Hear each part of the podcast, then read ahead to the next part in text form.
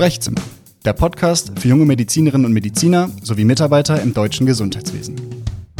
Mein Name ist Nikolaus Konze und ich spreche mit meinen Gästen aus verschiedensten Bereichen des Gesundheitswesens über die Jahre des Berufseinstiegs, Meilensteine im Werdegang und ihre Perspektive auf die Zukunft der Medizin.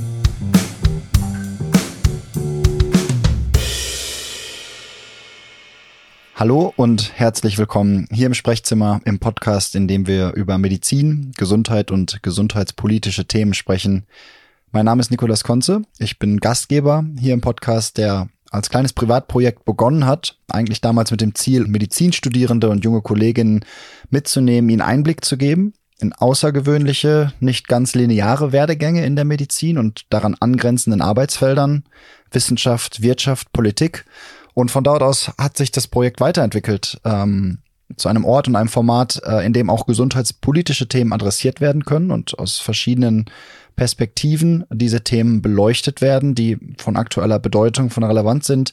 In der letzten Staffel haben wir viel gesprochen über das Thema Digitalisierung und dort Expertinnen aus den verschiedenen Bereichen zu Wort kommen lassen, viel gelernt und ähm, die Bedeutung des Themas für den Standort Deutschland und die Versorgungslandschaft ist mittlerweile, glaube ich, den meisten ähm, tatsächlich klar geworden und äh, im aktuellen Diskurs kommt das Thema auch immer wieder auf. Ich selbst bin Arzt in Weiterbildung Allgemeinmedizin, bin aktuell zudem tätig beim Startup DocPort, bei dem wir uns im weitesten Sinne als Dienstleister für die Digitalisierung allgemeinmedizinischer Praxen verstehen. Ähm, und dort äh, bin ich für Kommunikation und Öffentlichkeitsarbeit zuständig. Jetzt gerade befinde ich mich gar nicht in Deutschland, bin in Großbritannien für ein Masterstudium im Bereich Applied Digital Health, angewandte Digitalisierung in der Medizin an der Oxford-Universität. Und das ist auch der Grund, warum zumindest diese Folge gar nicht in Deutschland aufgenommen wird, sondern im Nachbarland äh, Großbritannien. Das Thema der Staffel findet dennoch mitten in Deutschland statt, mitten im deutschen Gesundheitswesen. Das Thema lautet medizinische Versorgungszentren, Investoren und Ärzte, Ausverkauf der ambulanten Medizin und warum dieses Thema, warum dieses, dieser provokante Titel, alle, die dem aktuellen Diskurs, der auf bundespolitischer Ebene geführt wird, folgen, ist klar, dass es ein Thema von hoher Relevanz ist. Es ist aktuell ein, ja, man kann fast sagen, erbitterter Streit äh, der betreffenden Akteure, die äh, potenziell beteiligt sind. Und wir erwarten äh, den Worten des Bundesgesundheitsministers Karl Lauterbach folgend eigentlich in diesem Jahr eine gesetzgeberische Weichenstellung. Und diese Weichenstellung wird Einfluss haben auf die ambulante Versorgungsstruktur in Deutschland. Sie wird aber auch Einfluss haben auf das Berufsbild ambulant tätiger Ärztinnen und Ärzte und nicht zuletzt Einfluss haben auf Deutschland als Standort für medizinische Innovation und Investition. Und das ist der Grund, weshalb ich über dieses Thema der medizinischen Versorgungszentren sprechen möchte und ähm, mich dem Thema natürlich zunächst so nähere, dass wir auf eine Begriffsdefinition eingehen, dass wir zunächst erstmal ein gemeinsames Verständnis davon haben, was sich hier runter eigentlich verbirgt. Denn äh, medizinische Versorgungszentren haben so in Deutschland noch gar nicht immer existiert. Sie gehen eigentlich zurück als eigenständige Leistungserbringer auf das GKV Modernisierungsgesetz aus dem Jahr 2003, 2004, in denen diese neue Form der Leistungserbringung erstmals definiert wurde. Die Idee ist von einem medizinischen Versorgungszentrum, dass es sich hier um einen eigenständigen Leistungserbringer handelt, in denen mehrere Ärztinnen oder Ärzte tätig sind und kooperativ unter einem Dach zusammenarbeiten. Im Gegensatz zu den klassischen Praxisformen, Einzelpraxis, Berufsausübungsgemeinschaft, bei denen die Praxisinhaber die ärztliche Tätigkeit in der Regel persönlich ausüben oder auszuüben haben, zeichnen sich medizinische Versorgungszentren, kurz MVZ, jedoch durch eine organisatorische Trennung der Inhaberschaft von der ärztlichen Behandlungstätigkeit aus. Und das hat tatsächlich weitreichende Konsequenzen, auf die wir gleich zu sprechen kommen. Was ist die Idee dahinter? die Idee oder das Konzept ist eigentlich so, man kann es aus der Begründung des damaligen Gesetzestextes noch lesen, dass mit der Neuregelung eine weitere Möglichkeit entsteht, Versorgung aus einer Hand anzubieten. Und der Gedanke ist eigentlich die Sicherstellung einer guten medizinischen Versorgung im ambulanten Bereich. Geht also darum, Versorgungsstrukturen zu schaffen, die den geänderten Vorstellungen der Ärztinnen und Ärzte von ihrer Berufsausübung Rechnung tragen. Es ist in erster Linie ein Bekenntnis zur Freiberuflichkeit der Heilberufe. Es eröffnete zu dem damaligen Zeitpunkt jedoch auch jungen Ärztinnen und Ärzten eine neue Möglichkeit, vertragsärztliche Versorgung anzubieten und daran teilzunehmen, nämlich ohne die eigene Praxisgründung, die ja logischerweise notwendigerweise verbunden ist mit auch wirtschaftlichen Risiken ähm, und einer gewissen Festlegung an Ort und Struktur der eigenen Arbeitstätigkeit. Die Idee war, dass diese neue Versorgungsform einen Vorteil darstellt, insbesondere in der erleichterten Möglichkeit enger Kooperation zwischen unterschiedlichen ärztlichen Fachgebieten sowie auch mit nichtärztlichen Leistungserbringern. Also die Idee, dass ähm, Fachärzte beispielsweise der Kardiologie, der Pneumologie oder der allgemeinmedizinischen Versorgung zusammenarbeiten mit Physiotherapeuten, Logotherapeuten oder auch ambulanten Pflegediensten, war ein Gedanke, der der Gründung dieser Versorgungsstruktur zugrunde lag. Medizinische Versorgungszentren in Deutschland sind seit vielen Jahren nun eine attraktive Form der Berufsausübung. Sie ähm, erfreuen sich im Grunde wachsender Beliebtheit. Ist eine ganz schöne Dynamik in dem Bereich auch. Und das aus verschiedenen Gründen. Die Tätigkeit, hatte ich gesagt, geht mit flexibleren Arbeitszeiten einher.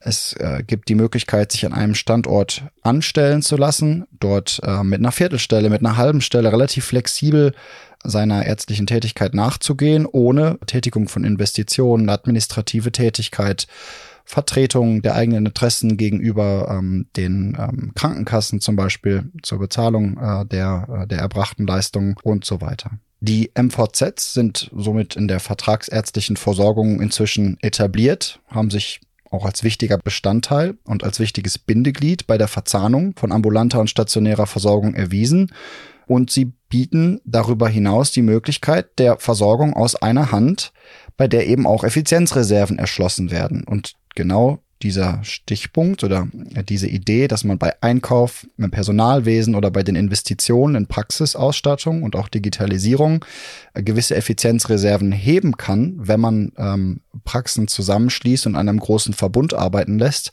genau das hat dann natürlich auch ganz andere Akteure auf den Plan gerufen sogenannte Private Equity Gesellschaften, also private Beteiligungsgesellschaften, die teilweise ihren Sitz in Deutschland haben, teilweise aber auch im europäischen oder außereuropäischen Ausland, haben die MVZ-Strukturen als eine Möglichkeit erkannt, sich in den Markt einzukaufen und sehen natürlich eine attraktive Kapitalanlage in einer Gesundheitsversorgung, die im Prinzip aus ähm, Sozialabgaben finanziert wird.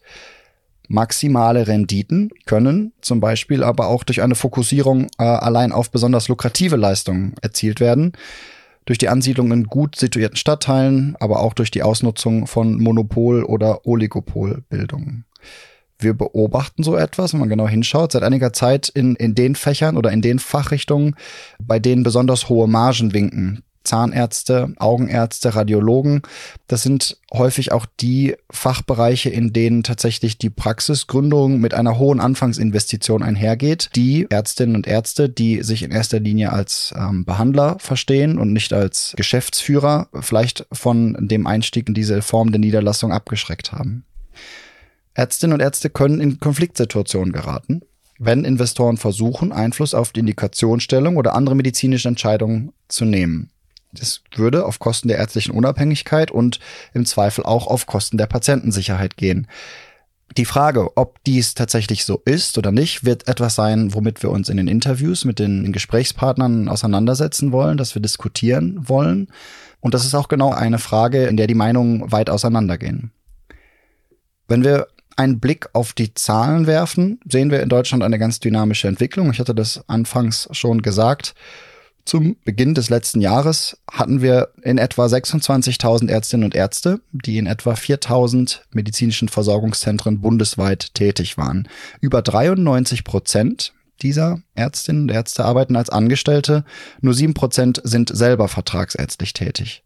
Im Jahr 2016 also gerade mal sechs Jahre zuvor lag die Zahl noch bei 16.000, bedeutet, wir haben ein jährliches Wachstum in diesem Bereich von rund 10 Prozent, was deutlich über dem allgemeinen Wachstum an äh, niedergelassen tätigen Ärztinnen und Ärztinnen liegt. Insgesamt kann man sagen, dass die Thematik der investorenbetriebenen medizinischen Versorgungszentren eng verknüpft ist mit dem Symptom zunehmender Kommerzialisierung im Gesundheitswesen allgemein. Vor dem Hintergrund eines demografischen Wandels mit einer Zunahme von Multimorbidität und dadurch auch unerfreulicherweise steigenden Ausgaben für die ambulante und stationäre Versorgung gibt es den großen Diskussionsbedarf, denn die Ressourcen sind begrenzt, die Kassenlage der Krankenversicherung ist angespannt.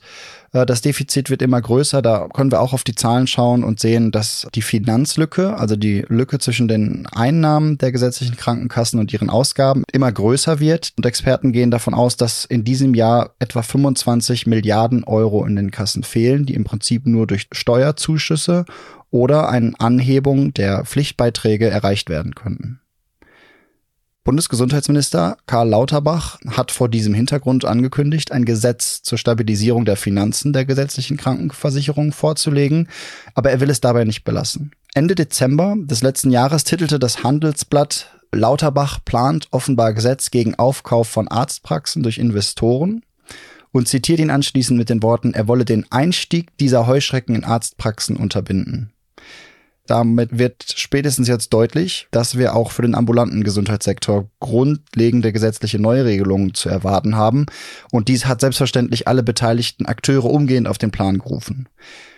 Die Bundesärztekammer hat Stellung bezogen, hat ein Positionspapier entworfen, in dem auch sie sich kritisch gegenüber den MVZ-Ketten positioniert, ähm, anführt, dass diese zu Versorgungsmonopolen in gewissen Regionen führen könnten welche das Recht auf freie Wahl des Leistungserbringers der Versicherten beschränken würden. Und die Bundesärztekammer benennt zwölf konkrete Verbesserungsvorschläge des Gesetzestextes, in denen sie unter anderem eine Stärkung des ärztlichen Leiters oder der ärztlichen Leiterin sowie ähm, ausschließlich fachübergreifende Versorgungszentren und deren regionalen Bezug einfordert. Der Bundesverband der Betreiber medizinischer Versorgungszentren hält dagegen, wehrt sich und fordert in seiner Stellungnahme mehr Sachlichkeit, weniger Alarmismus. Und auch in der Politik, auch in der SPD ist offenbar keine Einigkeit. Andreas Philippi, der neue Landesgesundheitsminister in Niedersachsen, äußerte sich zuletzt in einem Interview mit dem Ärzte-Nachrichtendienst lösungsorientiert und sagte, ich glaube, auch hier Zitat, ich glaube, dass wir Investoren MVZ nicht per se verteufeln sollten, denn sie können auch dazu beitragen, dass in ländlichen, strukturschwachen Regionen überhaupt noch Versorgung stattfindet. Es wäre unklug, eine Tür zu verschließen, die dazu beiträgt, Patienten gut zu versorgen. Wie immer, liegt irgendwo dazwischen die Wahrheit und der wollen wir uns ein Stück weit nähern. Es müssten Weichen für die Zukunft gestellt werden und es ist dementsprechend von großer Relevanz, wie man sich positionieren wird zu dem Thema medizinischer Versorgungszentren und dem Einfluss von Investoren auf dieselbigen. Ziel in den nächsten Folgen, in den nächsten Interviews ist es also, dieses durchaus brisante Thema aus verschiedenen Perspektiven zu beleuchten. Ich möchte gerne diskutieren in einer sachlichen Form und ich freue mich dementsprechend über jede Form der Rückmeldung, äh, der Kommentare und Anregungen. Mit wem wollen wir diskutieren? Das Ziel ist es, eine möglichst breite Palette an Meinungen abzubilden. Wir wollen ärztliche Meinungen hören, wir wollen eine juristische Einordnung, äh, berufspolitische Aspekte, die von Bedeutung sind, aber natürlich nicht zuletzt auch verstehen, unternehmerisch, was sind die Chancen medizinischer Versorgungszentren, was sind die Chancen von Investitionen und Investoren und wie können wir sicherstellen, dass äh, die Patientinnen und Patienten weiterhin im Mittelpunkt stehen und eine herausragend gute Versorgung geboten bekommen. Ich habe eingeladen, eine bunte Mischung aus äh, Gästen aus den verschiedenen Bereichen der Wirtschaft, Wissenschaft und Politik gemischt Männer und Frauen. Rückmeldungen oder Antworten, Zusagen für Interviews habe ich bekommen von zunächst fünf Gästen, auf die ich mich sehr freue und die ihr in den nächsten Folgen der Reihe nach kennenlernen werdet. Wir werden wie immer auch den Werdegang der entsprechenden Person beleuchten. Wir werden sie fragen, welche Bedeutung medizinische Versorgungszentren in ihrem Berufsalltag haben welche Bedeutung sie aus ihrer Sicht für die Sicherstellung der äh, medizinischen Versorgung in Deutschland haben, welche Chancen oder Gefahren durch zunehmende Präsenz von auch privaten Investoren zu erwarten sind und was ihre Vorschläge sind für eine sinnvolle Steuerung, möglicherweise Regulierung dieser Leistungserbringer im deutschen Gesundheitswesen. Ich freue mich, mit Ihnen auch diskutieren zu können, welche Auswirkungen aus Ihrer Sicht äh, die Veränderung der ambulanten Medizin auf das Berufsbild des Arztes oder der Ärztin hat und bin ganz gespannt, Ihre persönliche Meinung auf das Thema kennenzulernen. Ich freue mich, ich wiederhole das gerne nochmal, über Rückmeldungen zu den Interviews und Beiträgen. Kritische Diskussion ist gewünscht. Damit habe ich an dieser Stelle eigentlich auch alles gesagt. Bedanke mich für euer Zuhören und wünsche euch viel Spaß bei den folgenden Interviews. Bis bald. Bleibt gesund. Sprechzimmer. Der Podcast für junge Medizinerinnen und Mediziner sowie Mitarbeiter im deutschen Gesundheitswesen. Mein Name ist Nikolas Konze und ich spreche mit meinen Gästen aus verschiedensten Bereichen des Gesundheitswesens über die Jahre des Berufseinstiegs, Meilensteine im Werdegang und ihre Perspektive auf die Zukunft der Medizin.